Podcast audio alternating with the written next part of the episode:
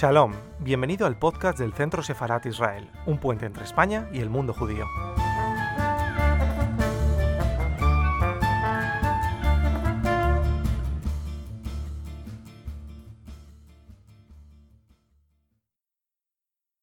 Bueno, pues eh, buenas tardes a todos. Eh, muchas gracias por venir un día tan complejo como hoy, con lluvia, con, con huelga y con un tema que, bueno, pues puede ser atractivo o no. Eh, entonces, pues eh, les agradezco la presencia. También agradezco a Quesas Separaz y en concreto a Esther Bendán eh, que hayan acogido este ciclo de conferencias y también al profesor Miquel Beltrán, que es el, el investigador que ha propuesto los temas y los conferenciantes. Así que, bueno, mi agradecimiento a todos ellos. Bien, el, tema eh, del que voy a hablar hoy es lecturas eh, judeconversas bajo sospecha, eh, Biblia hebrea e Inquisición. Y me gustaría empezar diciendo que posiblemente en, muy pocos campos de la historiografía medieval y moderna se haya sentido de forma tan acuciante la necesidad de redefinir una y otra vez el sentido del uso de lo judío y de lo converso eh, como categorías conceptuales para valorar sus modos de vida y sus aportaciones a la cultura hispánica moderna. Y esto resulta especialmente perentorio en el ámbito de los estudios sobre los conversos, en el que paradójicamente parece que eh, poco pudiera añadirse, teniendo en cuenta todo lo que se ha publicado durante décadas eh, hasta ahora. Antonio Domínguez Ortiz, eh, un gran especialista eh, sobre esta cuestión y en una de sus últimas aportaciones, eh, fue también certero, desde mi punto de vista, al criticar ah, uno de los grandes errores de la historiografía en, torno al tema converso. Y lo voy a citar, es muy categórico, pero es muy, yo estoy completamente de acuerdo con él. Y dice lo siguiente, hablar en general de los judeoconversos españoles sin especificar fechas y áreas geográficas es perder el contacto con la realidad, discutir sobre esquemas, sobre prototipos ideales que muchas veces no coinciden con las realidades vitales. Y es así, desde mi punto de vista es así, porque la existencia continuada de conversiones desde 1391 hasta 1492, el retorno a Castilla de conversos de origen portugués a partir de la segunda mitad del siglo 16.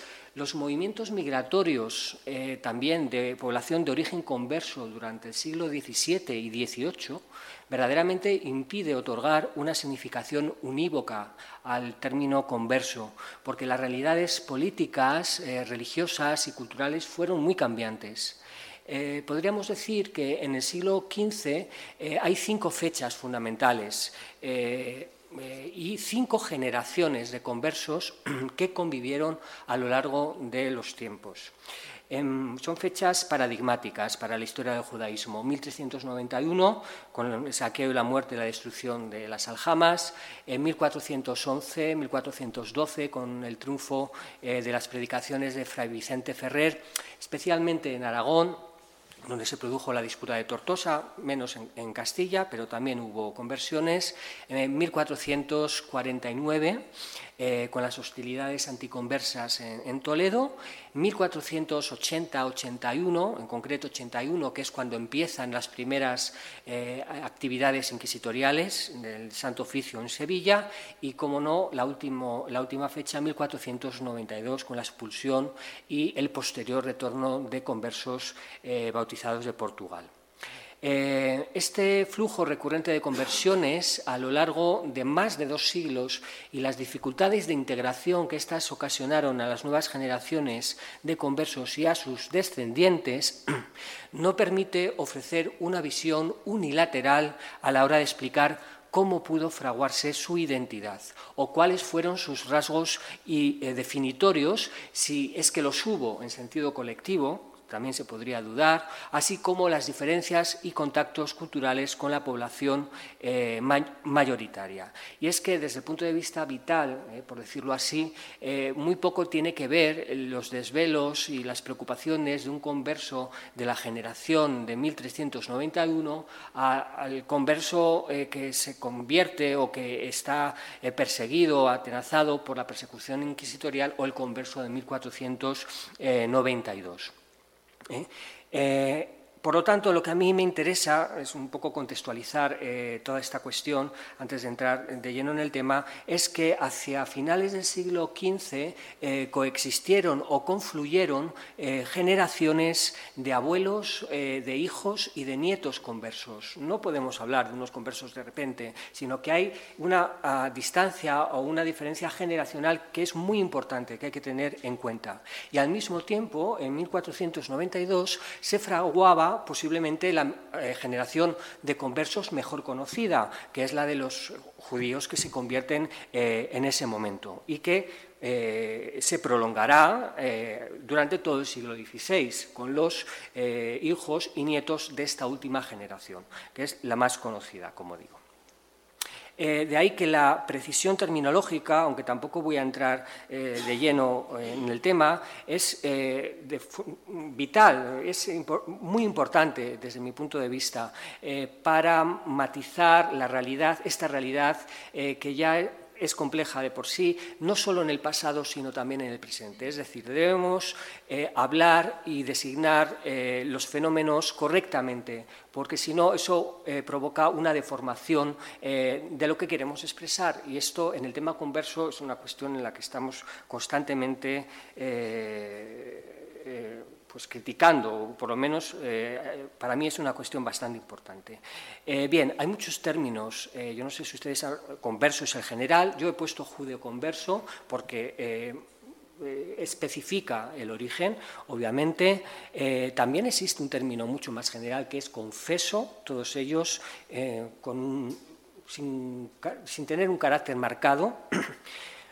También el de tornadizo, con un carácter un poco peyorativo, judaizante, que no es tampoco excesivamente habitual, eh, criptojudío, mucho menos, es un cultismo que se ha incorporado mucho más tarde, no es un término de la época, criptojudío, y el término marrano, que, eh, bueno, podríamos hablar toda la hora sobre marrano, pero simplemente también es un término eh, que se utiliza sobre todo para el judaísmo portugués, y desde mi punto de vista es incorrecto hablar de marranos para conversos de origen hispánico y menos para el siglo XV. Es un término muy poco atestiguado en documentación inquisitoria.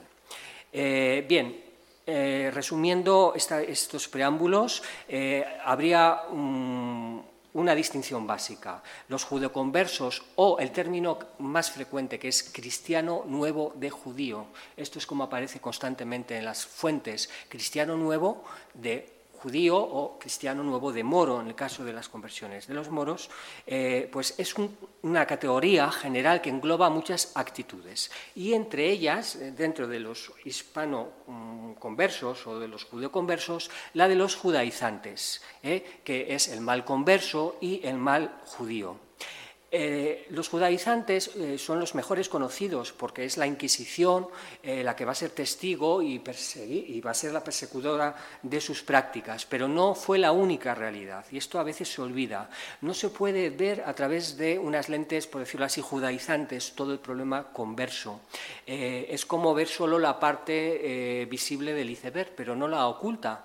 No todos los conversos fueron judaizantes, parece absurdo decirlo, pero hay que decirlo, ni la historia del criptojudaísmo agota las posibilidades del estudio del mundo converso, que se proyecta en muchos otros ámbitos, eh, muchos más complejos de, investigar, como la literatura, como la teología, eh, pero que va más allá de lo estrictamente inquisitorial, que es lo que en principio mejor conocemos o, eh, contamos con muchas más fuentes, ¿no? a pesar también de que, bueno, hay que interpretarlas eh, correctamente. Dicho todo esto, eh, me voy a centrar en uno de los aspectos que eh, probablemente más condicionó la experiencia religiosa de muchos judaizantes, que es la lectura de la Biblia en general. Eh, y llamar la atención sobre la importancia que tuvo la recitación, el conocimiento, el aprendizaje y la interpretación o exégesis de los textos bíblicos y también de los usos litúrgicos eh, de, algunos libros dentro de las comunidades criptojudías, de estas generaciones eh, que se van creando en el siglo XV. ¿no? voy a ir más allá, pues, un poco del XVI. Eh, y lo voy a hacer mm, fundamentalmente atendiendo a los eh, diferentes niveles de formación que se puede observar entre la población eh, criptojudía y a las pequeñas, a las pocas noticias que se han conservado sobre la cultura material, sobre las prácticas lectoras que se atestiguan entre estas comunidades. De una forma muy sencilla. lo importante es que en este contexto y lo que supone la conversión en estas generaciones, hay que tener en cuenta que el criptojudío eh, nunca pudo desligarse del todo de su pasado judaico. Y, en estas primeras generaciones, en su mayoría, eh, atestiguamos que habían vivido durante muchas décadas como judíos antes de abrazar al cristianismo. Y de la noche a la mañana tuvieron que dejar de guardar el Shabbat para asistir a misa, tuvieron que dejar de rezar para ir a la sinagoga, de, rezar en la sinagoga para procesionar en romerías, en, otros actos litúrgicos cristianos, de comer eh, carne kasher, a adaptarse a los hábitos eh, dietéticos de los cristianos y así ocurrió con otras tantas e innumerables actividades a través de las cuales estos conversos intentaron dar sentido a su existencia eh, como judíos, que había sido su vida pasada. ¿Eh? Y eh, realmente la pregunta es eh, cómo se puede imaginar que una conversión, al margen de que sea una conversión forzada o una conversión voluntaria, pudiera borrar de un golpe toda una tradición secular de símbolos y comportamientos religiosos. hay algún testimonio inquisitorial en este sentido. Y bueno, voy a empezar a leer alguna, alguna testificación porque quiero dar protagonismo fundamentalmente a estos procesados por la Inquisición. Eh, hay, por ejemplo, un testimonio del converso eh, Alvar González, que era sastre de, de, la provincia de Soria, y tiene una conversación con una cristiana, con Sancha, una vecina suya que llamaban Sancha la Carra. Y el testimonio dice así. Eh, dicho que puede haber un año, estando en una huerta suya, fue por hortaliza Alvar González Sastre, cristiano nuevo, ¿eh? no, dicen converso ni marrano, cristiano nuevo, vecino de la dicha villa, eh, fablando sobre cosas que no se acuerda, dijo Alvar González a este testigo, venid acá, vecina, quien vos fisiere a vos de cristiana tornar mora o judía, ¿en qué ley creeredes? Si os, obligan a, a convertirlos, ¿en, qué vais a creer? Este testigo le dijo, en lo primero. E entonces dijo Álvaro González, por eso podéis juzgar a nosotros. está diciendo claramente, pues tú mismo me lo preguntas, eh, está claro eh, en qué voy a creer la proximidad familiar y espiritual eh, con el judaísmo que habían profesado estos eh, conversos eh, de estas generaciones, incluso de la generación posterior al 92, les creó un, dilema, podemos decirlo, existencial hasta cierto punto.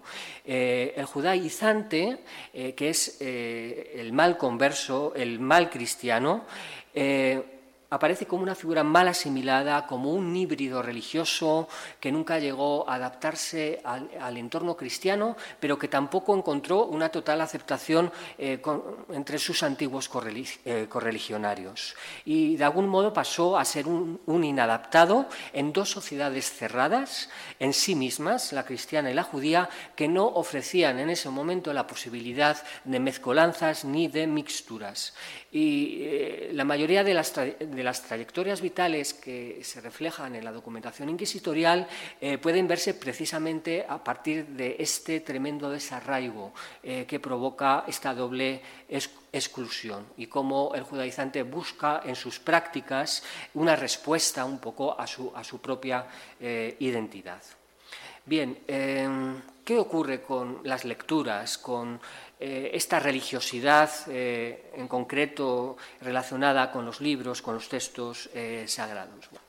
Eh, hay muchos testimonios eh, inquisitoriales que muestran la nostalgia y la veneración de los criptojudíos por la Torá, eh, por el libro sagrado, la verdadera ley, la ley antigua es el término que aparece una y otra vez un testimonio también de, Soria, en este caso de una mujer, de Marina Martín contra Aldonza, que era, había sido conversa. El testimonio es de 1505 y dice así que puede haber un año que estando Aldonsa, mujer de Pero Laínez, cristianos nuevos, en Matamala, estando estos testigo, este testigo algunos días en su casa, oyó decir a Aldonsa, mujer de Pero Laínez, que maldito fuese quien había vedado el testamento viejo, y que estas palabras que se las oyó algunas veces cuando iba a su casa a hilar. Y aún se acuerda más, que decía la dicha Aldonza, condoliendo y suspirando de rato en rato ansí, testamento viejo, ay, testamento viejo, y que no se acuerdan, no se acuerda sobre qué fablaban una situación cotidiana, eh, un, momento eh, eh, absolutamente del día a día, suele ser una ocasión ideal en, un entorno más o menos íntimo, entre mujeres en este caso, otras veces por negocios, donde el judaizante se expresa de una manera abierta y hay estos, digamos, expresiones de nostalgia. Los eh, cinco libros del Pentateuco, eh, que se denominan también Jumás, eh, que es una abreviatura de Hamishe Hunse Torah, los cinco libros de la Torah, también el Sefer Torah, formaban esta ley antigua. y la ley antigua, a los ojos de la sociedad cristiana, había sido sustituida por la ley nueva, el Nuevo Testamento. Siempre vamos a encontrar esta confrontación entre ley antigua y ley nueva. Lógicamente, para los judaizantes aceptar esta sustitución de la ley eh, no fue sencillo y, de hecho, la mayoría se volvió hacia, hacia, lo que representaba la ley antigua, desechando la impuesta superioridad del Nuevo Testamento. Eh, hay eh, por lo tanto, siempre una confrontación, es decir, el judaizante siempre se queda con la ley antigua e interpreta el Nuevo Testamento como algo que ya eh, que no es novedoso, porque todo lo que había en el Nuevo Testamento ya estaba antes en la ley antigua. Pero claro, la teología cristiana lo que defendía era lo contrario, era la superioridad una vez eh, eh, llegado el Mesías de la ley nueva frente a la antigua. Un judaizante, eh, también de un pueblo de Soria, afirmaba orgullosamente entre sus amigos, ¿eh? y dice, por vida de mis hijos, que lo que hablamos es en las cosas del Testamento viejo, que es figura del Testamento nuevo, y decimos que Moisés bien lo decía, e buen hombre era. Es decir, siempre se vuelve al Antiguo Testamento y siempre a los patriarcas, defendiendo el protagonismo de los patriarcas frente a toda la teología del Nuevo Testamento. Lógicamente, eh, lo más frecuente eh, es encontrar entre los judeoconversos alusiones a Biblias y a libros hebreos. Eh, la denominación en general eh, suele ser la de libros judíos y dentro de libros judíos eh, no solo hay que considerar que se hace referencia a Biblias hebreas, sino también eh, a otros libros de la tradición judía como el Talmud, a los libros de oraciones, a amuletos, a nóminas y en general a cualquier libro que estuviera escrito en hebreo, por ejemplo, entre conversos que tienen una formación más elevada, eh, libros de carácter eh, astronómico, eh, de astrología, de medicina judía, todo en general como libros judíos. Pero la presencia de Biblias es muy frecuente. Las Biblias se utilizaban, fueron utilizadas para la oración personal, para la oración en grupo y también para el estudio, para el estudio también personal o bien en grupo, en yeshiva. Eh, cuando eh, se utilizan en grupo, bueno, son oraciones de tipo colectivo en las que una persona lee el texto bíblico y el resto escucha eh, la recitación.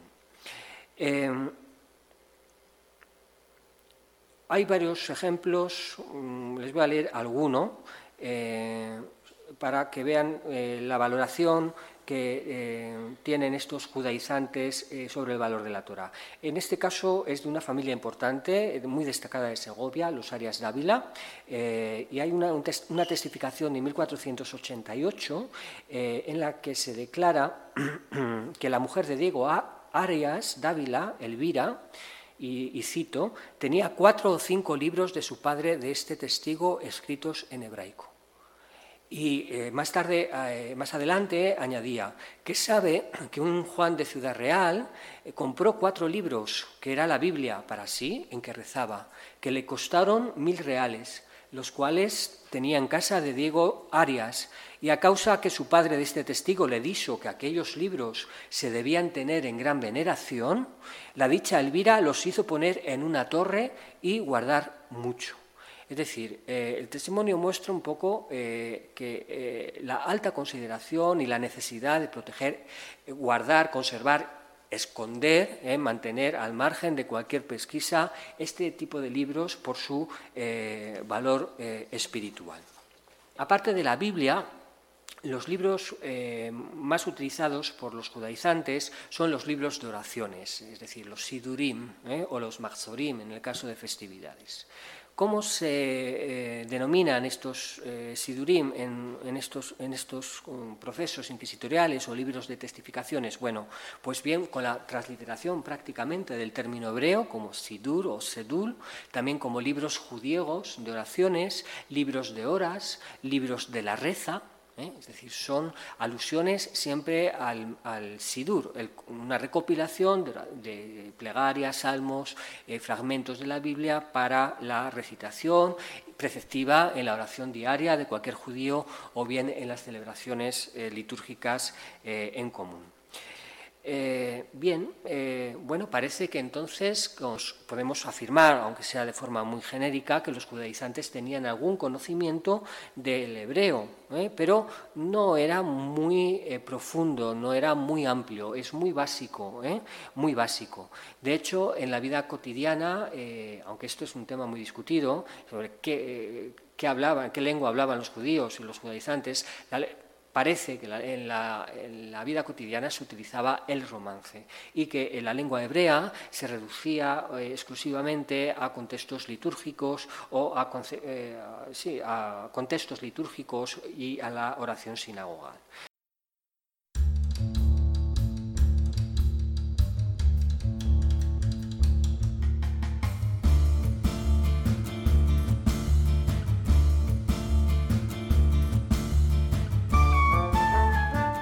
Estás escuchando el podcast del Centro Sefarat Israel. Gracias por seguirnos.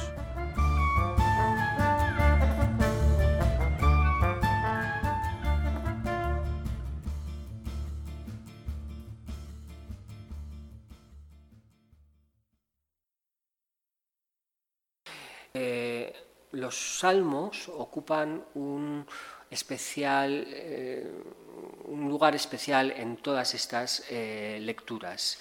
Eh, y hay muchas alusiones, hay muchas, eh, muchos datos sobre la recitación de los salmos por judaizantes en distintos contextos. Eh, lo normal es que un judaizante, un converso, procesado por la Inquisición, recitara los salmos sin la tradicional doxología trinitaria de origen cristiano, decir, in nomine Patris, et Filius, et Spiritus Santos. Siempre se les acusa de lo mismo, recitaba los salmos, pero sin decir esto, lógicamente porque iba totalmente en contra y suscitaba el recelo de los inquisidores. Eh, a veces había esa intención y en otras ocasiones se puede observar que eh, el conocimiento de los salmos era algo prácticamente eh, que se había aprendido desde niños. Hay varios testimonios eh, en los que se insiste en, esta, en esta idea, que se había aprendido, que prácticamente los, sabían de memoria. Y un caso muy curioso, muy interesante, es eh, también de un judaizante de, eh, llamado Juan de Berlanga, que incluso en sueños, en sueños rezaba los salmos en hebreo. Él señalaba, voy a, voy a, ampliar un poco el testimonio porque es curioso. En 1523 decía que estando, echando, estando echado una noche en su cama, despertó y hallóse como estaba rezando en hebraico el Salmo de Balsabé y que le rezaba con la gloria patri y que le pesó por hallarse rezando en hebraico. Pero estas declaraciones, en este caso como una confesión, son claras eh, y, son una muestra evidente de cómo era la práctica lectora en, este nivel, mm, digamos, cotidiano de lectura de gran parte eh, de los eh, judaizantes. Pero esto no quiere decir que siempre utilizasen textos devocionarios o textos hebreos. Esto tampoco sería correcto se utilizaron muy frecuentemente traducciones eh, latinas y fundamentalmente en romance eh, que eh, contenían estos textos los que leían en las traducciones romances de los salmos o de otros textos bíblicos siempre consideraban eh, que el origen era la Biblia hebrea y por lo tanto eh, se sentían mm, autorizados para leerlas eh, en romance. Otras veces simplemente era por puro desconocimiento del hebreo. Es decir, eh, bueno, trataban de adaptar eh, un poco eh, aquellos textos más significativos de la tradición judía o de la liturgia judía con las traducciones romances. Y por último, en, en, todo este proceso de lectura es también importante precisar cómo se aprendía el hebreo, es decir, cómo fue el proceso de educación entre estos, eh, en estas comunidades criptojudías. Bien, los adultos trataron siempre de inculcar a los miembros más jóvenes el respeto por la Biblia hebrea y por el conocimiento de los eh, libros. Y esto es muy importante, eh, insisto mucho en la cuestión generacional, porque, claro, a diferencia de los padres, que a lo mejor la conversión les había pillado siendo judíos o, ya adultos, a los hijos de estos conversos eh, esto ya les venía un poco mm, alejado o no lo habían vivido de primera eh, como una experiencia personal. Y por lo tanto, eh, sí que hay constancia de que las generaciones de conversos más antiguas tratan de adoctrinar y, de dar a conocer la antigua tradición que ellos personalmente no habían, no habían experimentado, ¿eh? Eh, la ley mosaica.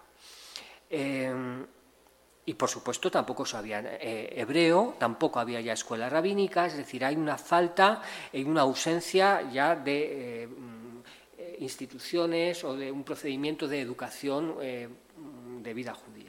Entonces es una cuestión meramente familiar. ¿Cómo se hacía? Bueno, pues se leía y se traducían textos romanceados, textos bíblicos romanceados. Y esto lo hacían los padres fundamentalmente a los hijos varones. Hago un ejemplo eh, así espigado, de la, hay muchísimos. ¿eh?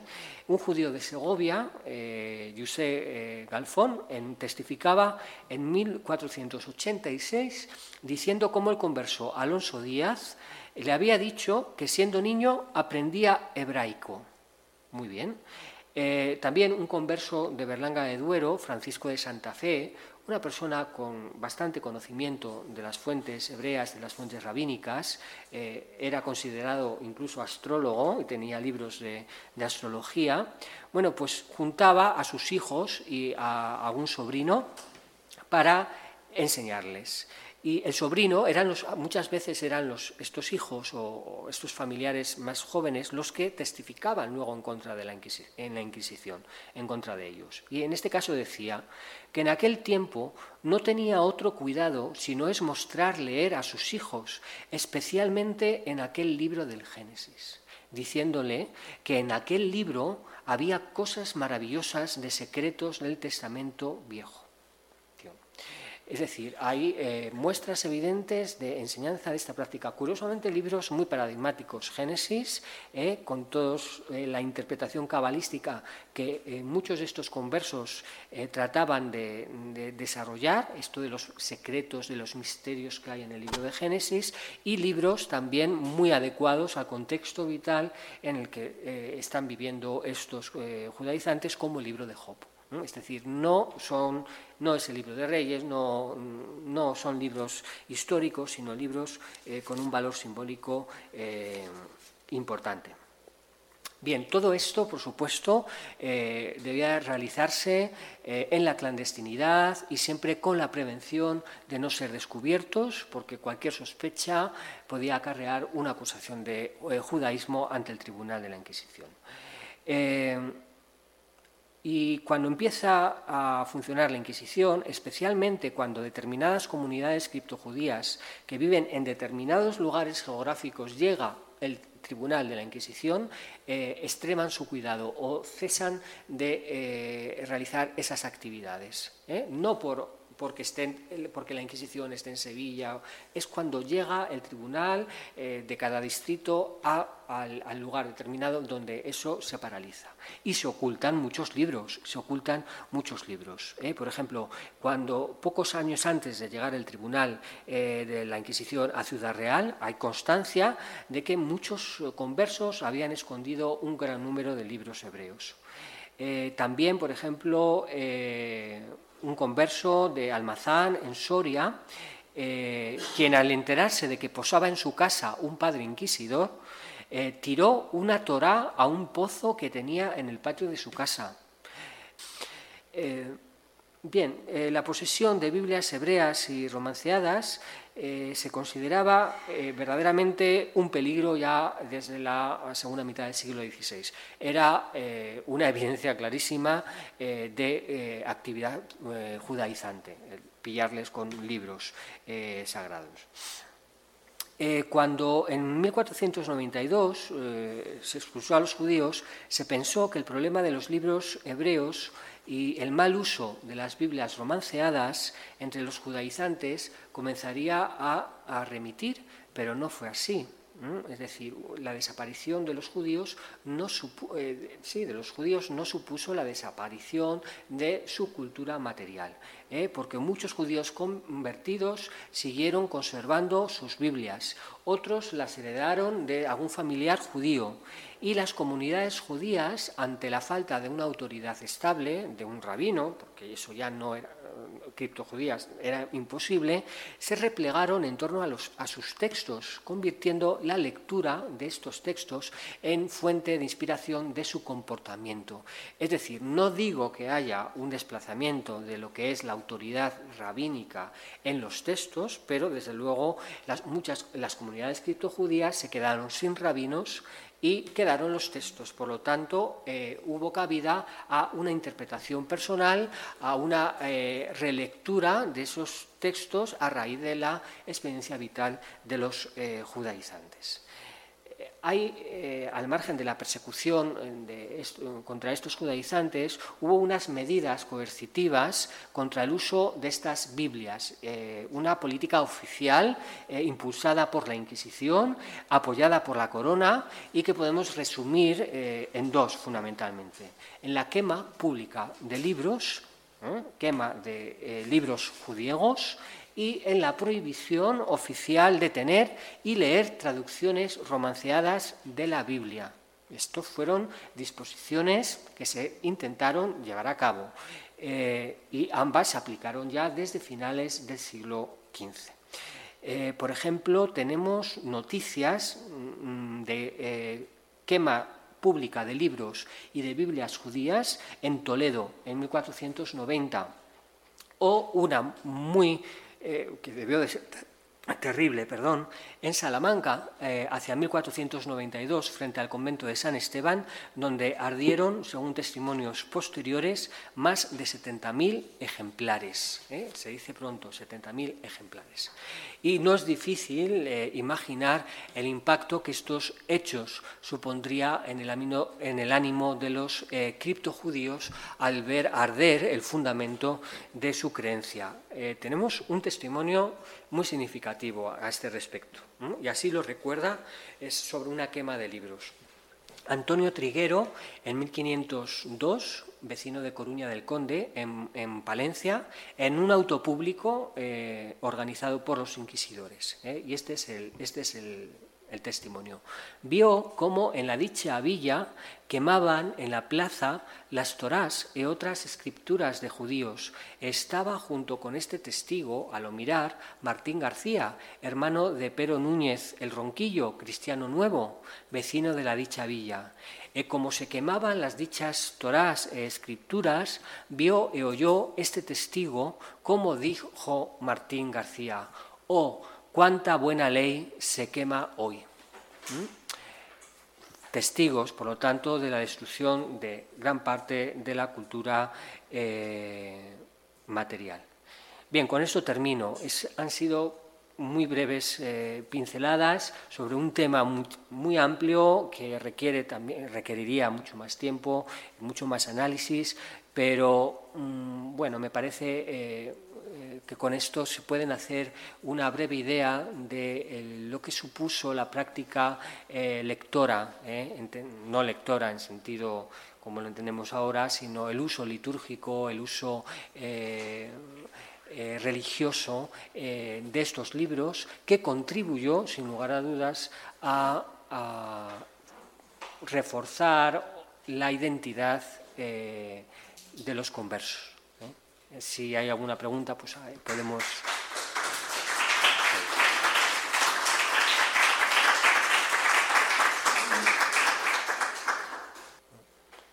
Sí.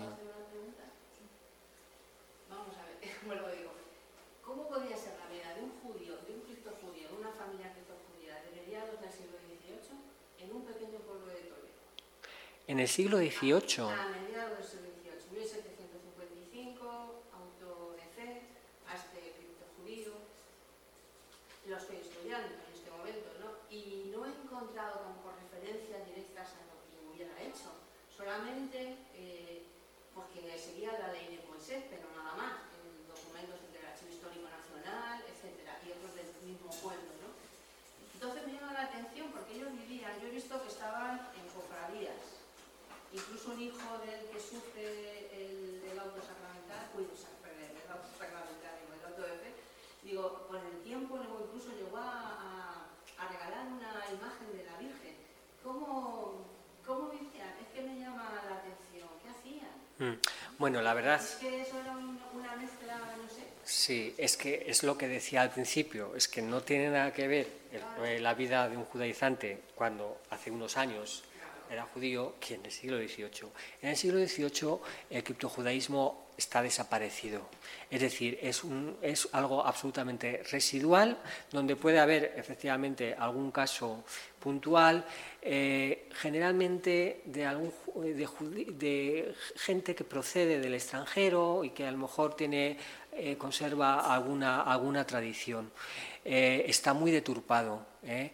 Y el hecho de que se vincule a, a una religiosidad eh, mm, católica, como es asistir a romerías o tener algún tipo de, de prácticas de este tipo, pues es arbitrario, la verdad. Eh, yo, bueno, siglo XVIII no, no, no conozco verdaderamente cómo, cómo, qué acusaciones son esas, pero son casos mínimos, es decir, estadísticamente no son representativos y, bueno, pues puede ser que a lo mejor haya hay algún caso donde se retomen esas ideas de los, de los edictos de fe de siglos anteriores e intenten aplicar en ese contexto a esas acusaciones de siglos anteriores. Lo que le acusa, aparte de algún vecino, bueno, es el propio sacerdote que había allí. La esposa de este señor le dio Ventura Pastor, ella era Catalina López de Sosa, de origen portugués. Mm, Y sí. lo curioso que se casan tres hermanos con tres hermanas. Mm, Y todos, y ella, yo lo que he leído, la madre de, de este hombre, dice que esta- ella estaba contenta porque se había casado con, con mujeres que seguían franceses también. Entonces, claro, en una época ya, en una fecha tan avanzada, precisamente le hacía la pregunta porque decía, ¿no? De que es imposible comparar un, un judío de 1491 con 1800 1755, ¿no? Mm. Entonces, curioso. Sí, es una deformación, una deturpación y, sí, y de influjo extranjero, lógicamente portugués, porque realmente el criptojudaísmo, eh, este primer criptojudaísmo, que es el, más el más vinculado a la, tradición judía, eh, termina hacia la segunda mitad del 16 y a partir de ahí es todo, es otra cosa, es de origen portugués con, con influencias de portugueses que regresan, comerciantes y otros intereses. Bueno, pues muchas gracias.